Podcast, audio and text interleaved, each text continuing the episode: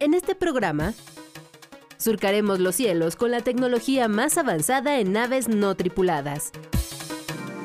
Veremos drones para labores de rescate, sobrevolando volcanes y entregando pizzas. Y desplegaremos alas y hélices de los autos del futuro.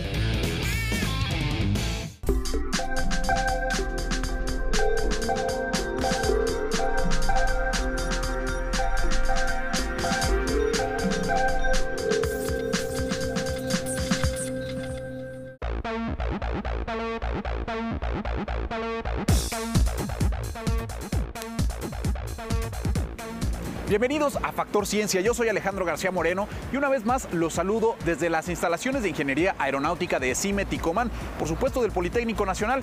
En este programa vamos a hablar sobre las nuevas tecnologías voladoras y en especial de los drones, estos dispositivos no tripulados que cada vez se están volviendo mucho más útiles para nuestras vidas y están teniendo aplicaciones en varios quehaceres humanos.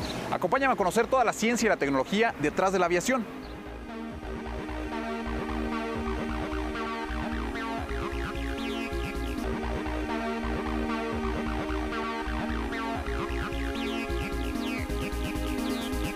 Cuando la tecnología une fuerzas de distintas disciplinas, pueden lograrse resultados asombrosos. Un ejemplo es lo que te voy a presentar a continuación cuando se combina el vuelo de un cuadricóptero con el diseño de escenarios de realidad aumentada. Este objeto volador reta a la fuerza de gravedad con cuatro hélices. Te lleva a volar más rápido y seguro sin que requieras despegarte del piso, ya que sus cámaras de alta definición te permiten observar todo lo que atrapan con sus lentes. Se llama AR Drone. Es un vehículo no tripulado que se controla mediante un smartphone, una tableta digital o un dispositivo móvil con sistema operativo iOS o Android que cuente con pantalla táctil y conectividad Wi-Fi. Es un eh, drone que se le llama una nave piloteada no por una persona que tiene lo que es la realidad aumentada. La realidad aumentada combina eh, la diversión, digamos, de un videojuego con la vida real. Este cuadricóptero emite su propia red de Wi-Fi con la cual se conecta al smartphone o la tableta digital desde donde será controlado una vez que se establece el vínculo. El usuario puede tener en tiempo real lo que están detectando las cámaras del dron mientras vuela. Además que se pueden experimentar distintos escenarios de realidad aumentada es que cuenta con cámaras tanto frontal como, como en la parte inferior que detectan patrones de piso, colores y otros equipos. Entonces puedes jugar interactivamente con alguien más, por ejemplo con juegos de combate o juegos digamos de disparos o carreras. Con sensores de movimiento, distancia y posición, este aparato puede mantenerse estable casi de manera automática, lo que permite que su manejo sea intuitivo y fácil. El equipo despega automáticamente con un solo toque, despega y se estabiliza cerca de 80 centímetros del piso. Consta de cuatro motores independientes, cada uno tiene fuerza independiente o torque que, se mueve dependiendo de la fuerza del viento o, la estabilización del mismo equipo. Cuenta con las dos cámaras, la cámara inferior junto con los dos sensores ultrasónicos genera lo que es la estabilidad. Este es un nuevo concepto de entretenimiento que se vale de la tecnología para combinar el mundo de los videojuegos con la realidad a través de un dispositivo móvil.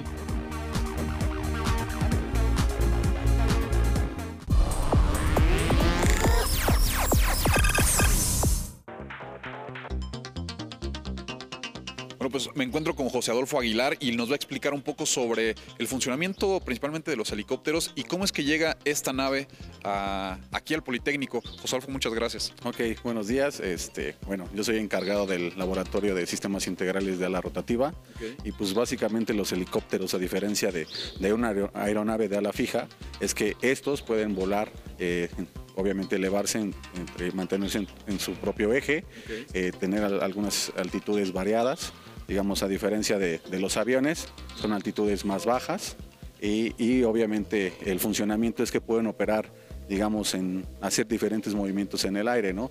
Bajar, aterrizar en zonas donde alguna aeronave no tenga espacio, ya que no requiere de una pista de, aterrizaje, ¿no? La diferencia entre los motores, vemos que este, este motor, eh, eh, bueno, los, los, de las aeronaves son verticales y van generalmente en las alas, y este, bueno, ¿qué, qué características tiene? Ok, este el motor es un Ariel un este, uno bravo. Eh, las características son pequeñas. Este alimenta un eje que a su vez, si podemos ver un poquito, el mismo motor alimenta lo que es el rotor principal que lleva tres palas. Entonces, esta generamos ciertas revoluciones y le damos un cierto ángulo de paso de palas para tener un ascenso o un descenso en su caso en el, nuestro propio eje. Así es. ¿Cómo, es que llega esta, esta nave aquí al ICIME? Ok, la aeronave llega porque cumplía su ciclo de vida, su tiempo de, vuelo. Y pues bueno, fue dada de baja por, por la Secretaría de Seguridad Pública. Y bueno, la escuela hizo la petición para donación.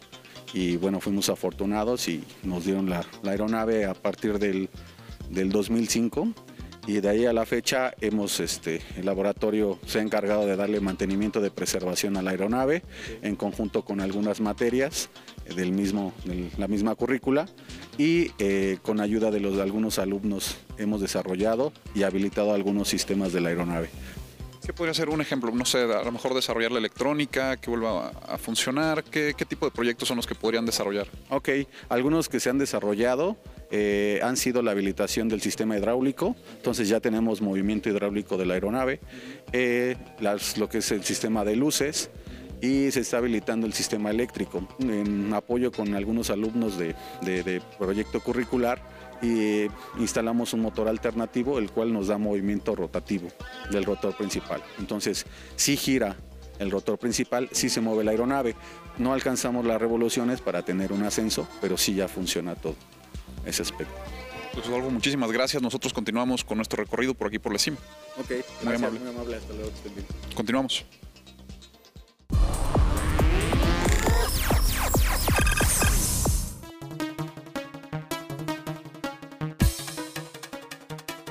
Vehículo podría revolucionar el mundo de la aviación. Se llama Volocopter. Fue desarrollado por un grupo de inventores alemanes y de acuerdo con sus creadores, en algunos años será tan común como los autos. And the Volocopter is a vertical takeoff and landing aircraft. It's like a helicopter. It can fly like a helicopter. And the first step is we go on the market for ultralight sports. So it's uh, sports aviation. Uh, but in the future, uh, we believe that in 30 years about that, um, just everybody can fly with it. Like uh, you have a car, you have a Volocopter. Esta aeronave cuenta con 18 motores eléctricos que le brindan la propulsión necesaria para elevarse y una gran estabilidad para realizar sus desplazamientos. El vehículo cuenta con un sistema de vuelo semiautomático, ya que el piloto simplemente indica la dirección hacia dónde quiere ir. La estabilidad y los cambios de velocidad en los motores responden a controladores preprogramados para ofrecer un vuelo seguro. It's so safe because it's very easy to fly. And why is that so? Because uh, the aircraft fly by himself. The pilot is only saying, I want to go there and there with a joystick, and the, and the system do the work, and you can uh, develop a really safe system. Por el momento, este dispositivo solo es capaz de volar durante 20 minutos, Sin embargo, sus desarrolladores esperan que la capacidad de las baterías pueda mejorar en el futuro para ofrecer viajes largos.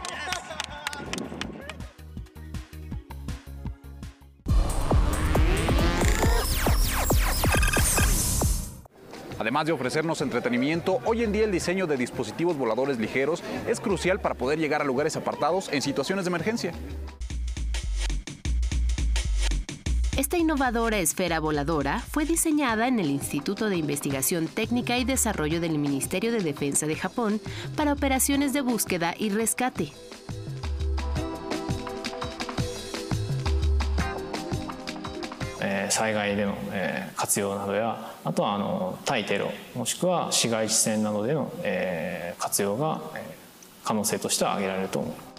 Le llaman objeto circular volador futurista y en él se aplicó la tecnología militar y aeronáutica más avanzada. Es operado mediante un control remoto. Tiene 42 centímetros de diámetro. Puede flotar en el aire alrededor de 8 minutos y volar a una velocidad de 60 kilómetros por hora, mostrando imágenes en vivo de lo que capta. Para moverse y mantener el equilibrio, utiliza una serie de hélices y aspas internas, y su motor es alimentado por tres baterías de polímero de litio. La esfera fue elaborada con componentes de fibra de carbono y paneles de estireno para hacerla superligera. Solo pesa 340 gramos. En el aire se comporta como un helicóptero, pues emprende el vuelo y desciende verticalmente Es capaz de cambiar de dirección de forma rápida por sus tres giroscopios, ya que actúa como un avión de propulsión a hélice, debido a su diseño que le otorga grandes ventajas. 丸い形ですと、えー、あらゆる姿勢で着地できて着陸が簡単になるということと、えー、地上回転移動できるという点が、えー、従来になかった飛行機かなと思います。 Los inventores de esta esfera la crearon especialmente para llegar a lugares de difícil acceso para humanos e incluso para otros vehículos voladores. El prototipo se realizó en 16 meses y requirió de una inversión de 1.360 dólares.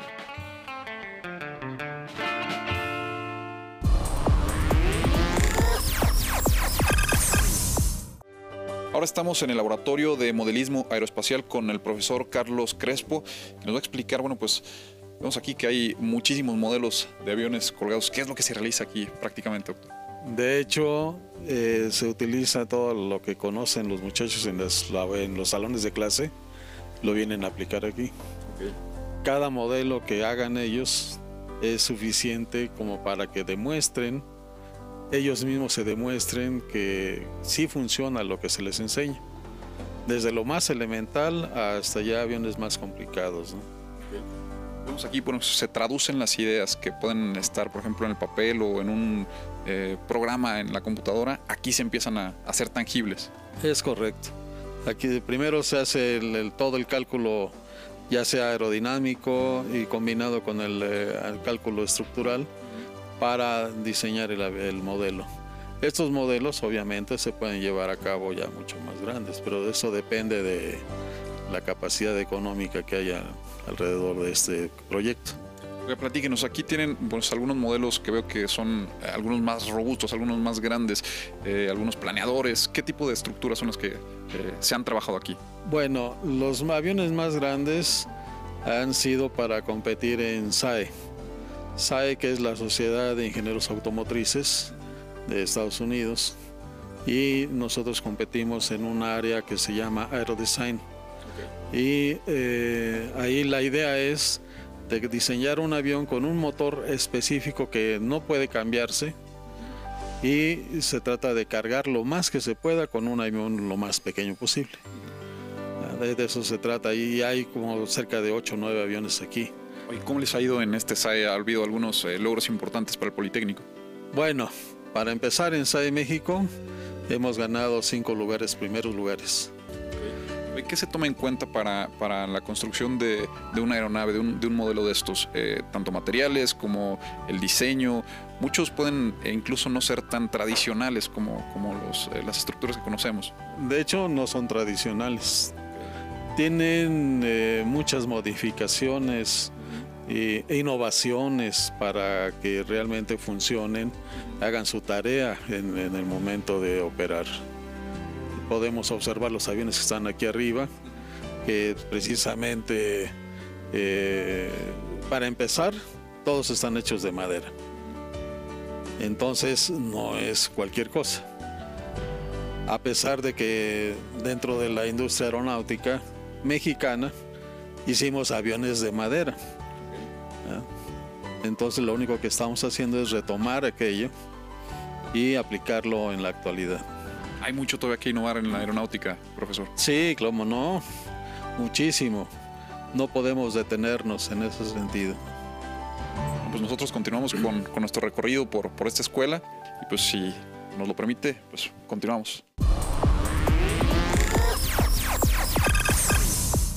En el estudio de la vulcanología, el uso de drones ha permitido llegar a sitios donde difícilmente los investigadores podrían estar. Erupciones volcánicas como esta suelen ser devastadoras.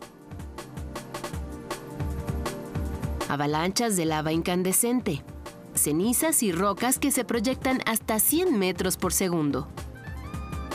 Y enormes fumarolas de gases tóxicos son expulsadas con una peligrosa fuerza. Un poder explosivo que se genera en el interior de la Tierra, donde el magma, roca fundida, con una temperatura de hasta 1300 grados Celsius, busca una salida. Los volcanes son aberturas naturales de la corteza terrestre que pueden entrar en erupción en cualquier momento, por lo que son difíciles de predecir. Llegar a sus cráteres es una tarea de alto riesgo. Sin embargo, los investigadores siempre buscan alternativas que les permitan observar cada vez más de cerca el comportamiento de estos gigantes de lava. Para cumplir con esta difícil misión, científicos chilenos han incorporado como parte de sus herramientas de investigación el uso de drones, vehículos aéreos no tripulados controlados a distancia. Estas pequeñas aeronaves se manejan a través de un sistema de radiocontrol. Tienen GPS y su buena estabilidad les permite acercarse mucho más que cualquier otra nave tripulada están equipados con cámaras de alta resolución y ofrecen imágenes en tiempo real de los cráteres para poder identificar cuando hay riesgo de erupción y lanzar una alerta oportuna en caso de evacuación. Su misión es seguir de cerca la actividad del Cordón del Cauye, ubicado en la cordillera de los Andes, a 920 kilómetros de la ciudad chilena de Santiago. Es así como esta pequeña maravilla de la aeronáutica resulta una eficaz alternativa en el monitoreo y estudio de los colosos de fuego.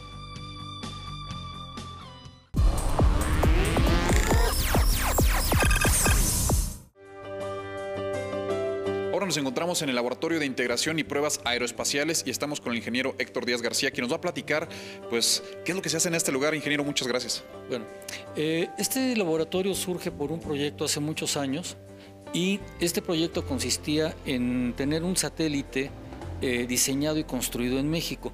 Desafortunadamente no podíamos este, tener todos los insumos eh, nacionales, pero la idea era que todo lo que se pudiera hacer en México, producir en México, lo hiciéramos así.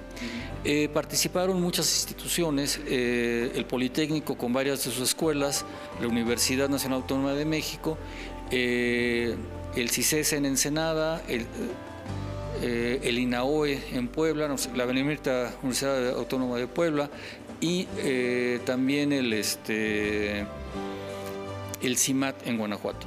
Cada uno con sus especialidades.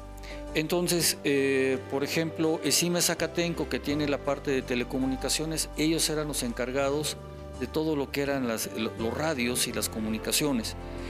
también había una parte por parte de CICESE que manejaba comunicaciones y la parte importante de CICESE, la parte experimental, era una carga útil óptica en donde a través de un rayo láser se bajaba señal desde el espacio para este, recibirla en tierra. ¿Cuál era la misión de este, de este eh, Simple y llanamente era demostrar que podíamos hacer algo.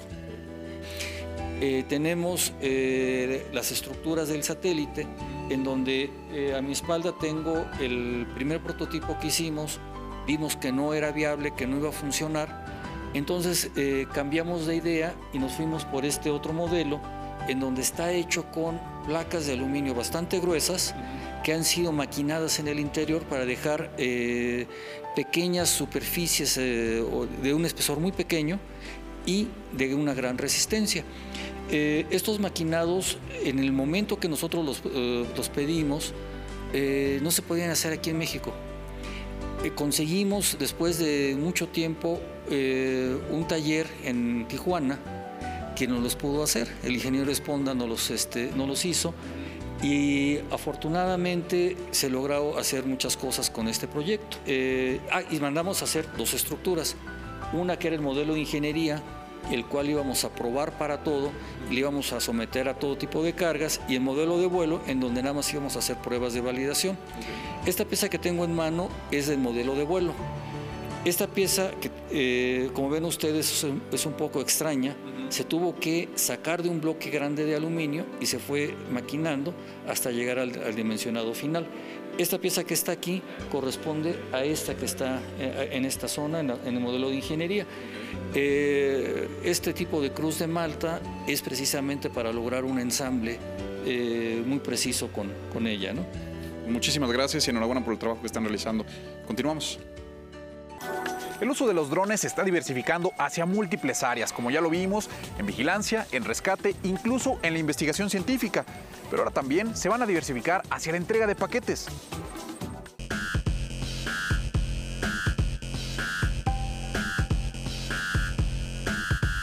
Ahora, hasta una pizza nos puede caer del cielo.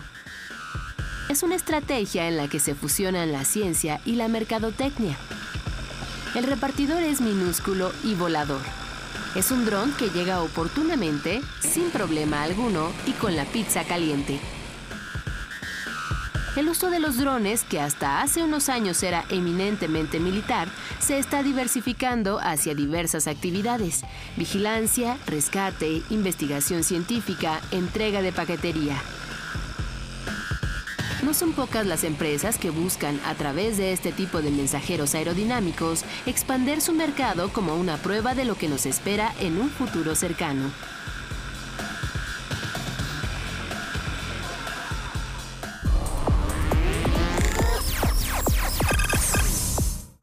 Nos encontramos en el Laboratorio de Ingeniería en Materiales y vamos a platicar con el académico Víctor Sauce, quien nos va a hablar sobre una innovación politécnica, una nueva forma de soldar, eh, pues bastante ingeniosa. Ingeniero, platíquenos en qué consiste. Bien, aquí eh, los muchachos diseñaron una máquina para hacer soldadura por fricción en materiales de aluminio y algunas selecciones di- diferentes. Esta máquina se hizo en colaboración con un ingeniero robótico y los alumnos aquí la, la- la- utilizan para hacer estas pruebas y obtener materiales soldados de una manera eh, no convencional, es decir, por fricción, ¿verdad? Generalmente las, las soldaduras eh, convencionales añaden otro tipo de, de metales a las, a las aleaciones. O sea, es, es- es poner metal caliente, metal... eh, pues, fundente, poner metal de aporte y energía.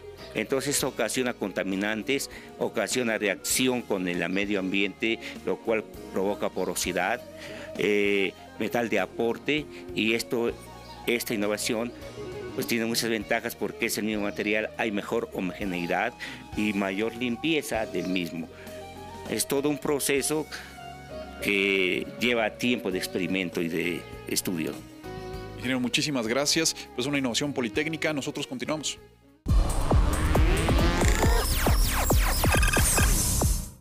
Hace algunos años, hablar de autos voladores parecía un tema solamente de ciencia ficción. Sin embargo, hoy en día esto podría ser una realidad que está más cerca de lo que pensamos.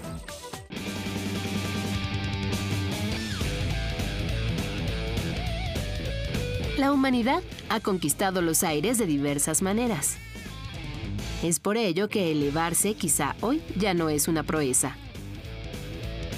Sin embargo, en el campo de la tecnología siempre hay nuevos retos. Este es el autovolador más conocido y avanzado a la fecha.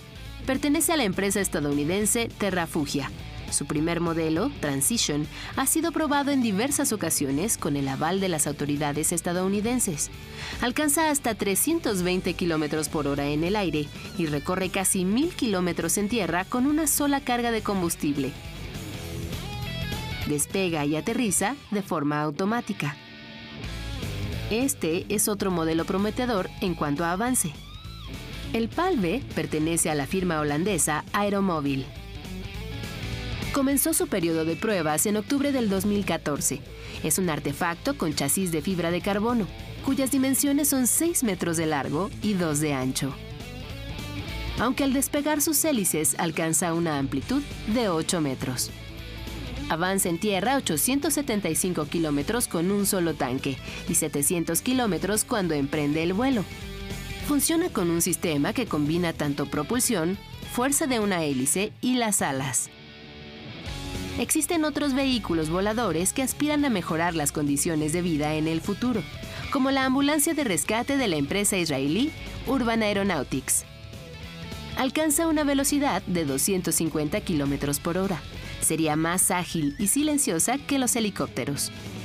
O el vehículo de la canadiense Moller, que a la fecha ha logrado hacer breves despegues.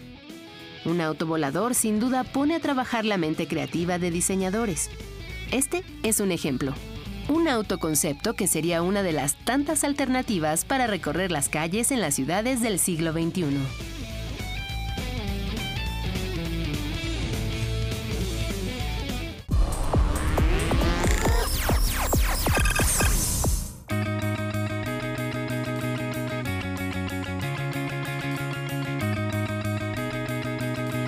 Que hayas disfrutado de este programa y nuestra visita a la Escuela de Ingeniería en Aeronáutica de Cimeticoman. Te recuerdo que puedes seguirnos en Twitter, Facebook, visitar nuestro portal o descargar cualquiera de los programas de Factor Ciencia a través de iTunes. No olvides que seguimos investigando lo que ocurre en el mundo de la ciencia y la tecnología para llevarlo hasta tu pantalla. Yo soy Alejandro García Moreno y esto fue Factor Ciencia. Te espero la próxima semana.